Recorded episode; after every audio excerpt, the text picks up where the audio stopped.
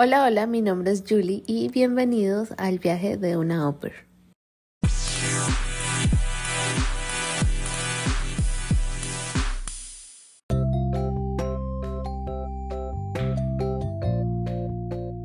Hola, hola, mi nombre es Julie y bienvenidos a este nuevo episodio.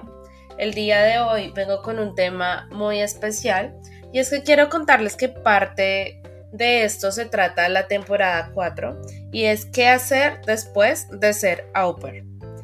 Para empezar, me gustaría darles algunos consejos recopilando toda la información ya eh, de las entrevistas y de los temas que hemos podido tratar. Y es el primero. ¿Por qué motivo me vine de au pair o me fui de au pair? Para empezar, existen muchos objetivos diferentes y todos están bien.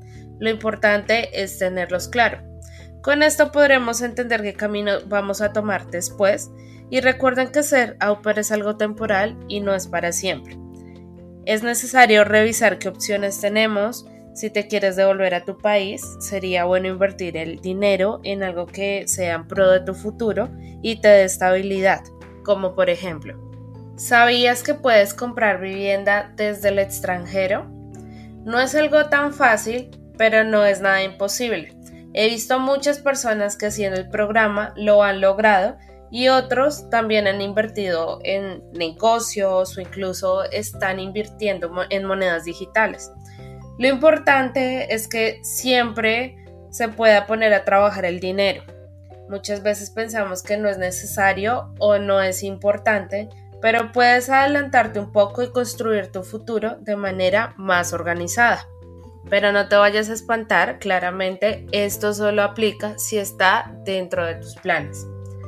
Como segunda opción, ¿sabías que otros países te ofrecen diferentes opciones de intercambios si cumplen los requisitos como las visas Work and Holiday? Con estas visas puedes visitar países europeos y algunos otros como Australia y Nueva Zelanda. Allí también puedes trabajar por un periodo determinado legalmente y recibir un pago o un salario mínimo como cualquier otro. Además, puedes trabajar en lo que tú quieras y es muy importante tener en cuenta que debes tener un poco de dinero ahorrado para cubrir los gastos como tiquetes, seguro médico y hospedaje. También, como tercera opción, existen páginas como World Packers en las que puedes hacer un voluntariado en otras partes del mundo. Solo debes pagar un fee para poder usarla, pero es una página segura y efectiva. Allí puedes encontrar miles de opciones, a veces te dan hospedaje y comida, a veces te pagan, a veces no, pero pues hay miles de opciones disponibles para que puedas recorrer el mundo.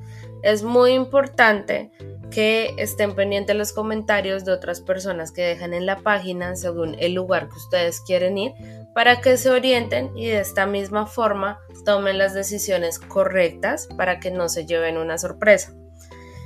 Como cuarta opción estaba para los argentinos que me están escuchando. Ustedes tienen la opción de aplicar a la ciudadanía italiana o española. Si tienen abuelos o son descendientes de estos países y lo pueden probar, no pierdan esta oportunidad, ya que es muy fácil, realmente lo más tedioso es como conseguir todos los certificados y el papeleo, después te puedes ir para Italia o para España y desde allí haces el trámite correspondiente. Se puede tardar de seis meses a un año en conseguir la ciudadanía, pero no se van a arrepentir. Por último, para las personas que trabajan en tecnología, Irlanda tiene abiertas las puertas para ustedes, ya que allí existe mucha demanda en cuanto a este sector. Así que pueden ir buscando dentro de Google y ver allí qué opciones tienen para que si ustedes son profesionales en tecnología vayan a Irlanda y allí seguramente van a encontrar algo muy bueno para ustedes. Vale aclarar que no aplica para todos los países, ya sabemos que unos países tienen más oportunidades que otros, pero siempre vale la pena intentarlo, ver qué opciones tenemos para que así tomemos decisiones más inteligentes.